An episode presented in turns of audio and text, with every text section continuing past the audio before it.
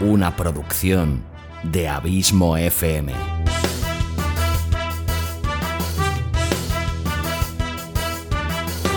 ¿Quieres disfrutar de tu tiempo libre escuchando grandes historias, audiolibros y relatos? Un podcast literalmente literario.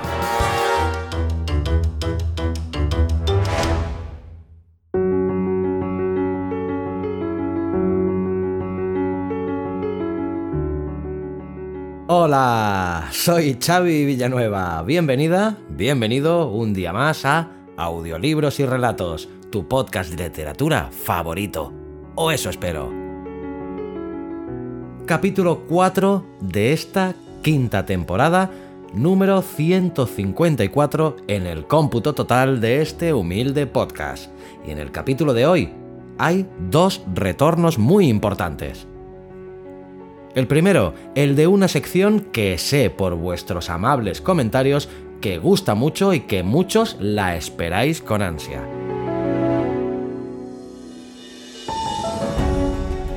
Sí, lo has adivinado, se trata de la sección Alfred Hitchcock Presenta, hoy con un misterioso relato de corte clásico que no te va a dejar indiferente, eso te lo garantizo. Se trata del relato titulado Desayuno en la cama, escrito por Maeva Park. Y el otro retorno sonado que te he anunciado hace unos breves instantes es el de mi querida Susana Porras que vuelve tras unos cuantos capítulos de ausencia para deleitarnos con su bonita voz y con su savoir-faire habitual. De nuevo, y como siempre, muchísimas gracias Susana por cedernos tu arte y tu bonita voz. Y también, evidentemente, tu tiempo. Un beso bien grande, Susana. Y a ti, mi querido oyente, antes de dejarte con el patrocinio del programa, decirte también, como siempre, que gracias por tu fidelidad, tu constante apoyo y por hacerme sentir tan feliz sabiendo que este podcast te gusta, te acompaña y te sirve de entretenimiento. Hasta la semana que viene y como siempre, larga vida al podcasting y larga vida a la audioliteratura.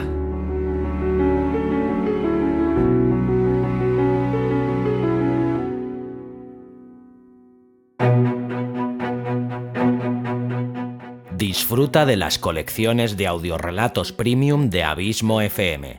Capítulos más largos, con más calidad en la compresión de audio y con una edición muy cuidada Disponibles dos colecciones de 8 capítulos cada una, colección Sherlock Holmes y colección La Dimensión Desconocida. Puedes comprar cada capítulo individualmente por un euro y medio o la colección completa de 8 capítulos con un interesante descuento, los 8 capítulos por tan solo 10 euros. Entra en www.abismofm.com barra colecciones o si me escuchas desde la plataforma iVoox, podrás escuchar ambas colecciones suscribiéndote a los capítulos exclusivos para fans. Colecciones de audiorelatos premium de Abismo FM. Los audiorelatos llevados al siguiente nivel. ¿Te los piensas perder?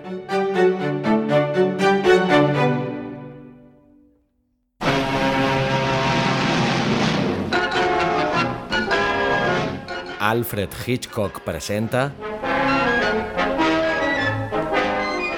Desayuno en la cama, de Maeva Park.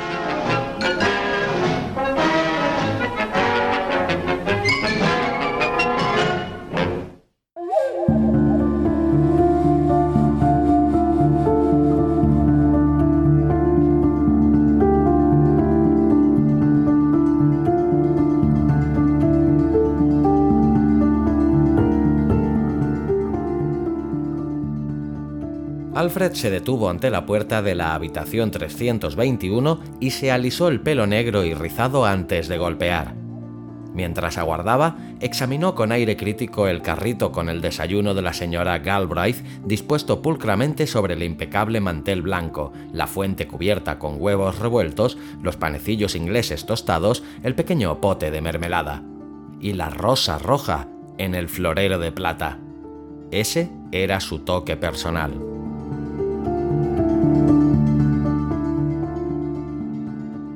A la señora Hortense Galbraith le agradaba Alfred, y la señora Galbraith era una mujer rica. En numerosas ocasiones durante los tres años que llevaba a su servicio, ella le había dado propinas de 25 dólares, pero ahora, por fin, ella estaba preparando algo realmente grande, algo que le alejaría de aquella vida de servilismo, situándole en el lugar al que pertenecía. Alfred era un hombre joven que apreciaba las cosas buenas de la vida. Ayer, cuando él le había llevado el almuerzo, la señora Galbraith aún estaba en la cama. Su absurda cabellera rojiza brillaba contra la blanca almohada. La señora Galbraith padecía una enfermedad cardíaca y debía llevar una vida reposada. Bien, Alfred, dijo afectuosamente. ¿Qué aspecto tan joven y radiante tiene? Echó un vistazo al pequeño ramillete de flores que él había colocado encima de la mesa. Usted me mima demasiado, pero me encanta. Ella le había hecho sentar y escuchar algunas de las vagas historias de los viejos tiempos, cuando ella y su hermano gemelo Horas eran jóvenes. Él había oído las mismas historias desde que la señora Galbraith había venido a vivir al Hotel Bliston, pero siempre prestaba suma atención. Lo hacíamos todo juntos, recordó. Sentíamos juntos. Cuando me casé por primera vez y vivía en San Francisco, tuve apendicitis. 24 horas más tarde, Horas debió ser operado de apendicitis aguda. ¿Qué me dice? La señora Galbraith alisó con sus viejos dedos cargados de anillos el suave cubrecama de tafetán. Cuando me sienta mejor iré a Chicago a visitar a Horas. Él es todo lo que me queda en el mundo ahora que Francis, mi esposo, ha muerto. Y yo soy todo lo que le queda a Horas, excepto una sobrina y un sobrino, hijos de Isabel. Luego ella se había animado contemplando a Alfred con una mirada levemente oblicua que hacía que él imaginara que la vieja dama debía de haber sido algo grande en su época. Cuando abandone este hotel, no te daré una propina miserable. Había dicho ella con aire misterioso. Tengo en mente algo mucho mejor. Un hombre joven e inteligente como usted debería tener un buen comienzo en la vida. Hoy he hecho mi testamento Volveré a leerlo esta noche y mañana lo enviaré por correo a mi abogado.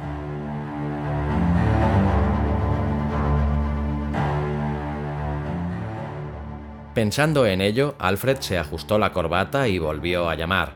No obtuvo respuesta, así que abrió la puerta y deslizó el carrito dentro de la habitación. A veces había que despertar a la señora Galbraith para que desayunara en la cama. Caminó de puntillas y comenzó a colocar las cosas del desayuno sobre la bandeja de cama que la señora Galbraith utilizaba para sus comidas. Depositó la bandeja sobre sus piernas y la sacudió ligeramente. Despierte, señora Galbraith, dijo. El desayuno está preparado. Sus grotescos rizos rojos se veían desordenados contra la almohada blanca. El aliento de Alfred silbó entre sus dientes. Está muerta, dijo a la habitación vacía.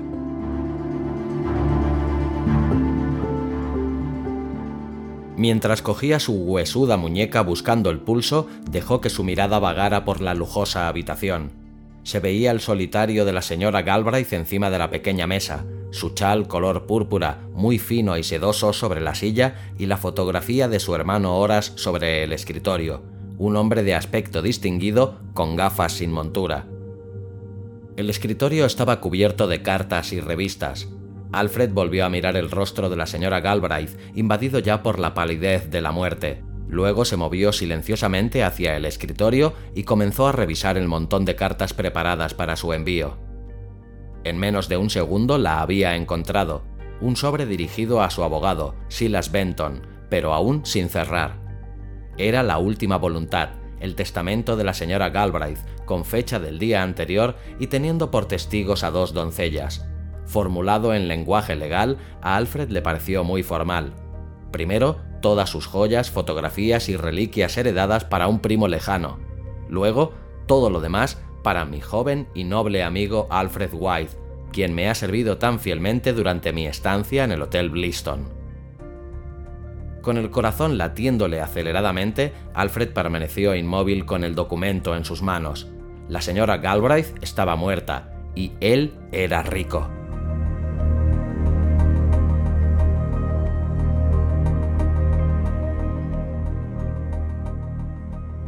Volvió la mirada a la cama la señora Galbraith le estaba contemplando. Estremeciéndose, Alfred dejó el testamento sobre el escritorio y corrió hacia la cama. Era verdad, sus ojos azules estaban totalmente abiertos y le miraban. Se inclinó hacia sus labios trémulos que le conminaron a que buscara un médico. Sí, señora Galbraith, le dijo él, obedeciendo, e hizo un movimiento hacia el teléfono que había encima de la mesilla de noche. Miró a la señora Galbraith. Era realmente una mujer admirable.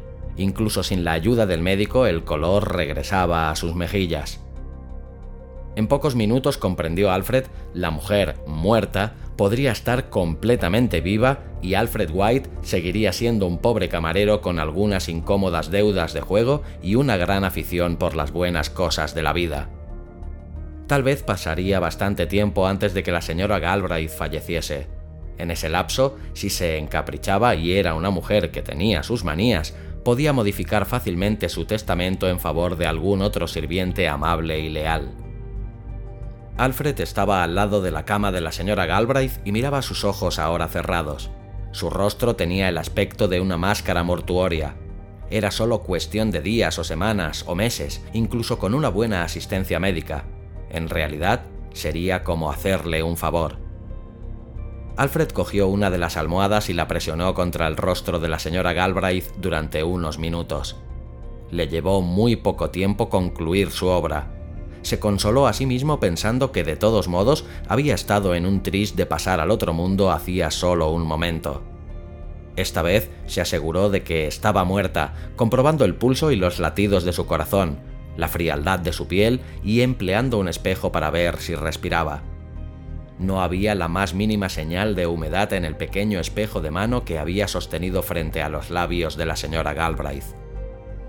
Alfred dejó la bandeja con el desayuno donde estaba y regresó al escritorio, borrando las huellas dactilares de los objetos que había tocado en caso de que hubiese alguna sospecha en torno a la muerte de la señora Galbraith, volvió a introducir el testamento dentro del sobre y lo cerró.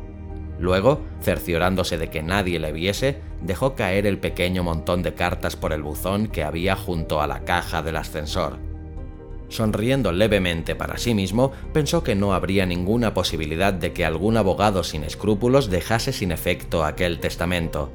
Además, Sarah y Macy, las dos doncellas, no permitirían que nadie olvidase que ellas habían sido testigos de la última voluntad de la señora Galbraith, si bien no tenían la menor idea de lo que en él se decía. Alfred decidió que cuando recibiera su dinero les haría un regalo a cada una de ellas. Luego, después de echar un último vistazo a la señora Galbraith y comprobar de nuevo que estaba muerta, llamó por teléfono a la recepción del hotel. Soy Alfred, estoy en la habitación 321. Me temo que la señora Galbraith está muy enferma o muerta. Será mejor que envíe al médico.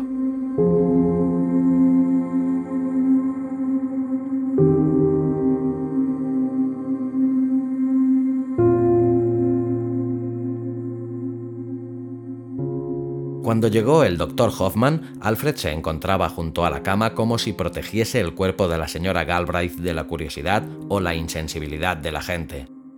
Pobre señora, le dijo al médico. Le subí el desayuno como todos los días, pero no despertó para tomarlo.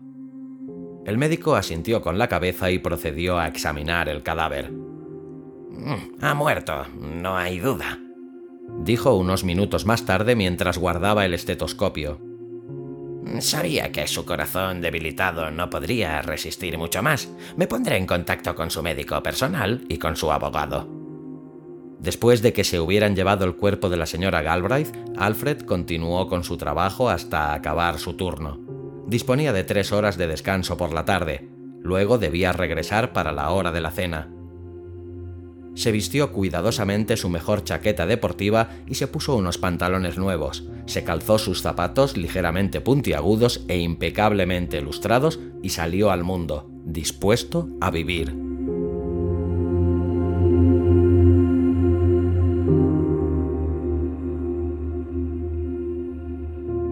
Al pasar junto a un concesionario de coches, se detuvo para mirar los brillantes automóviles cuyas suaves líneas sugerían velocidad y lujo. Decidió que lo primero que se compraría sería un coche, una vez que se hubiese cumplido la última voluntad de la señora Galbraith. Ya había caminado durante muchos años. Cada vez que conseguía ahorrar una pequeña cantidad para darla como entrada para la compra de un coche, la perdía en las carreras de caballos o jugando a las cartas. No, para una persona como él, la respuesta era dinero en metálico, y por primera vez en su vida, lo tendría.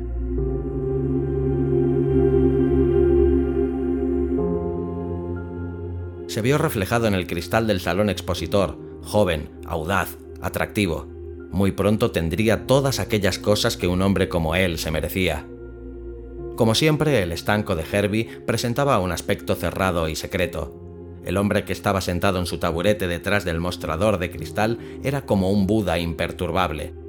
El gran cigarro entre los labios, sus ojos como pequeñas ranuras. Era solo el empleado de Herbie, el tipo al que la policía arrestaba de vez en cuando como guardián de una sala de juegos. Herbie pagaba su fianza y Biff era dejado en libertad solo para ser arrestado nuevamente unos meses más tarde con monótona regularidad.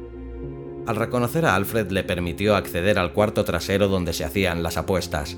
Aquel cuarto, sin un solo cigarro a la vista excepto en las bocas de los jugadores, era una estancia saturada de humo con radios que vociferaban y media docena de teléfonos utilizados de forma simultánea. Hola, Herbie, dijo Alfred. ¿Hay algo interesante para hoy? Con su rostro engañosamente genial, Herbie recibió a Alfred con una mirada gélida.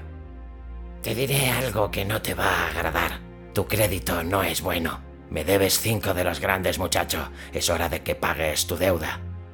Alfred miró atentamente en torno suyo, pero nadie le prestaba atención. Cada uno de los hombres estaba ferozmente interesado en sus apuestas, y nada más. Mira, Herbie, dijo Alfred con voz tranquila. Sé que puedo confiar en ti porque tienes una reputación de hombre discreto. La expresión de Herbie era aburrida y lanzó una bocanada de humo al rostro de Alfred. Hablo en serio, Herbie. Una vieja a la que estuve atendiendo en el hotel. Mm, ella ha muerto hoy y sé de buena tinta que estoy en su testamento. Era una mujer muy rica, vivía como una reina. Todo lo que tengo que hacer es esperar a que el testamento sea leído para que se convierta en legal, y si no me pagan inmediatamente puedo pedir prestado a cuenta de lo que me corresponde.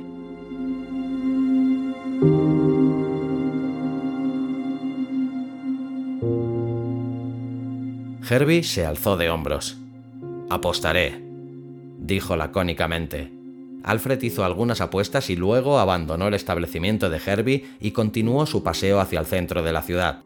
Se sentía maravillosamente bien. Si hoy tenía suerte, podría ganar lo suficiente para mantenerse hasta que el testamento fuese leído. Muy pronto, cuando el dinero fuese suyo, estaría en condiciones de largarse a una ciudad más excitante, Las Vegas tal vez, donde podría gastar el dinero en mujeres hermosas y en otras cosas que hacían que la vida mereciera ser vivida y con las que hasta ahora él solo había podido soñar.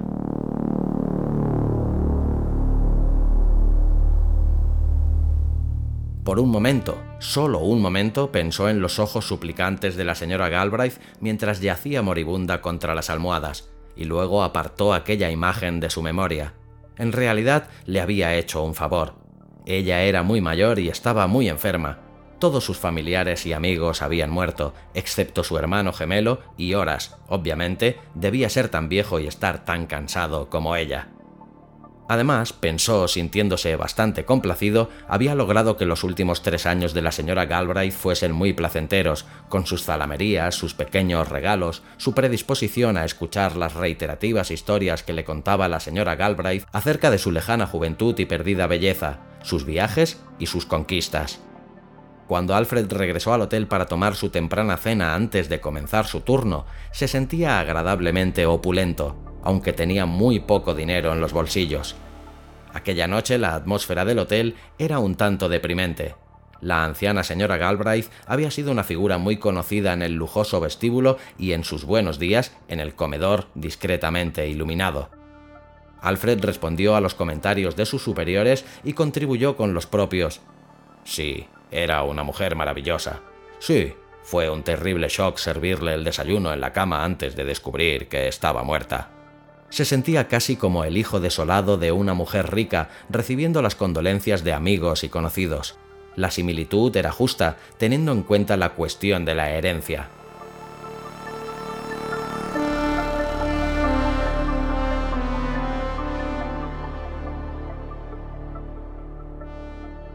A la mañana siguiente era evidente que la muerte de la señora Galbraith había sido tomada por lo que casi había sido, un ataque al corazón.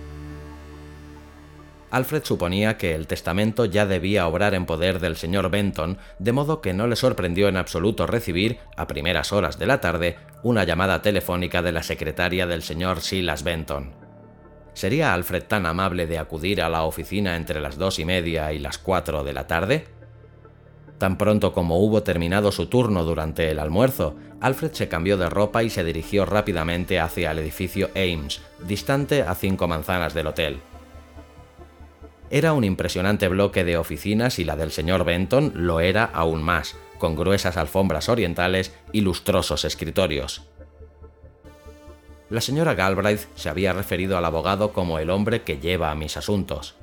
A Alfred le gustó la definición se preguntó si no sería posible que el señor Benton comenzara a llevarle sus asuntos. La secretaria le acompañó hasta el despacho del señor Benton.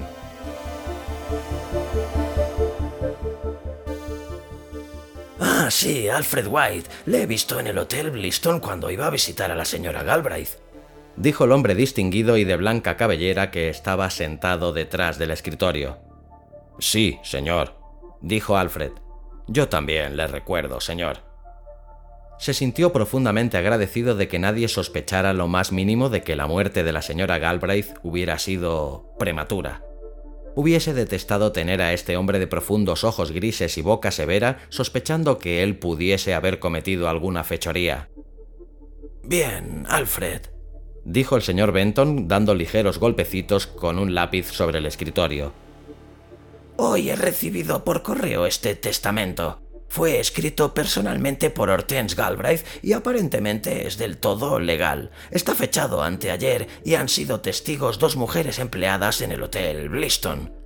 En circunstancias normales no podría hablarle de esto, pero nos encontramos ante un caso muy especial. Hizo una pausa y ofreció a Alfred un cigarrillo. Aparentemente la señora Galbraith le apreciaba mucho, Alfred. Yo también la apreciaba mucho dijo Alfred con cortesía. Y era verdad, constató con sorpresa. Se había acostumbrado a la anciana dama. De hecho, la señora Galbraith le apreciaba tanto que le ha dejado todo lo que tenía. Alfred se permitió una expresión de perplejidad. El señor Benton alzó una mano. Antes de que diga nada, debo explicarle algo. La señora Galbraith no tenía nada para dejar como herencia, salvo las joyas y reliquias familiares que legó a un primo lejano. El corazón de Alfred comenzó a golpear con lentos y dolorosos latidos. Es verdad que en una época fue una mujer muy rica. Ella y su hermano gemelo Horas heredaron una gran fortuna de sus padres, pero durante su vida el esposo de la señora Galbraith dilapidó la herencia de su mujer. Hace ya varios años que su hermano Horace Wainwright le ha estado enviando a la señora Galbraith una generosa suma que yo he administrado. No estoy seguro si fue su progresiva senilidad la que le hizo olvidar esta situación o si necesitaba engañarse a sí misma pensando que aún era rica, pero no le quedaba absolutamente nada. Ante el rostro de Alfred comenzaron a desfilar imágenes del lujoso automóvil, ropas nuevas y costosas y sobre todo el rostro amenazador de Herbie.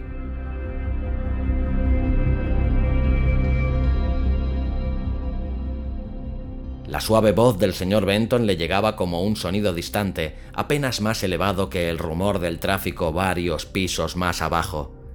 Es muy extraño. La señora Galbraith siempre decía que ella y su hermano gemelo hacían todas las cosas juntos, que experimentaban las mismas alegrías y tristezas aun cuando estuvieran separados por varias millas.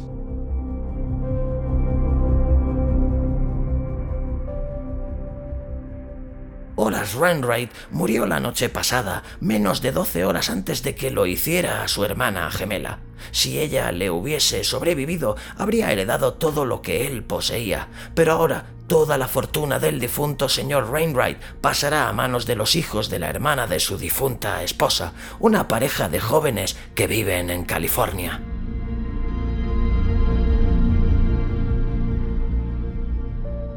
El olor de la única tosa que había en el florero de plata encima del escritorio del señor Benton hizo que Alfred se sintiera enfermo.